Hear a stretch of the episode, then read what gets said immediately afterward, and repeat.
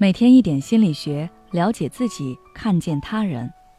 你好，这里是心灵时空。今天想跟大家分享的是如何面对冷暴力。你经历过冷暴力吗？冷暴力给人带来的痛苦是被抛弃感以及绝望感。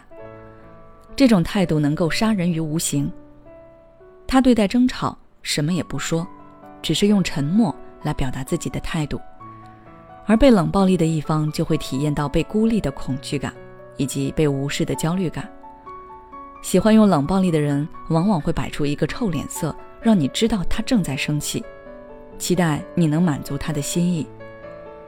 而如果你做的某件事让他不够满意，他就会把你晾在一边，不回信息，避免交谈，态度突然就冷淡了。而这时你就会很难受。就像小时候听到父母对你说：“你再不听话，爸爸妈妈就不要你了。”在一段感情中，采用冷暴力的人往往是处于高价值的一方。这并不代表他的价值真的高，而是他认为自己在这段感情中的价值更高。这里我们要注意，冷暴力和冷战是有区别的。冷战是一方不知道该如何交流，所以才采取逃避的姿态去面对争吵。或者是两个人之间赌气而不沟通，而冷暴力是冷战的进阶版本。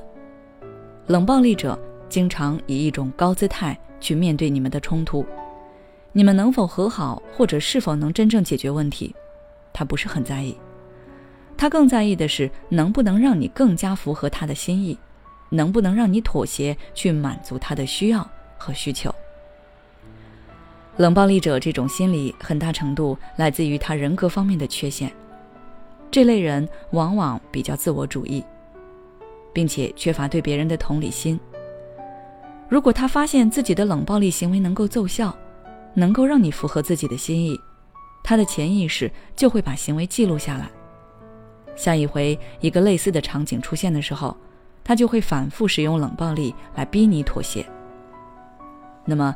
当我们遭遇到冷暴力时，应该如何去应对，才能不让对方的操控得逞呢？下面我给大家三点建议。首先，你要深刻理解到，如果你因他的冷暴力而妥协，让他得到他想要的，他就会认为自己的冷暴力行为是有用的。你的每次主动求和和主动改变，都是在无意间强化对方的这种恶劣行为。你在为他的行为而吃不好睡不好时，他还照常和其他人一起出去玩，完全不顾你的感受。所以从一开始就不要服软，特别是在一段争执中，如果你并不是过错方，就更不要去服软。其次就是保持冷静，并且继续自己的生活。如果你不断质问自己、反思自己，甚至歇斯底里的去质问他。他看到你的情绪这么波动，反而会感觉冷暴力成功了。所以，尽量平复自己的情绪，不要让他的目的得逞。在对方冷暴力你的时候，你要更加积极的生活，可以找朋友倾诉，去运动、听歌、看书。两个人的感情就像天平，当你把重心放在对方的身上，天平就会向他倾斜；把重点放在自己身上。天平才会保持平衡，又或者是向你倾斜。不管你有多爱他，都要记住，爱人之前先爱自己，不要把对方放在你的前面。